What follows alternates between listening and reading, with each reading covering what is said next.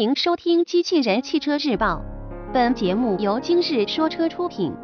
欢迎搜索关注“今日说车”栏目，了解汽车圈新鲜事。普吉利新款博瑞谍照新闻内容来自汽车之家。日前，我们通过相关渠道获得了一组吉利新款博瑞的低伪装照片。据悉，新车或将搭载一排双离合变速箱。外观方面，新车的外观造型与现款车型相比变化不大，回纹式的前进气格栅得以延续，两侧前大灯的造型也看不出什么改变。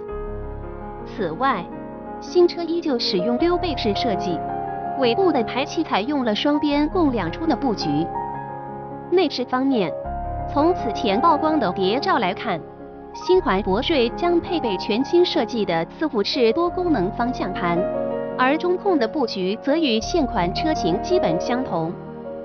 除此之外，新车后排座椅的中央扶手经过了重新设计，现款车型的圆形分体式杯架变为八边形连体设计，并且在扶手两侧的边缘采用了银色条状装饰，看上去更有档次。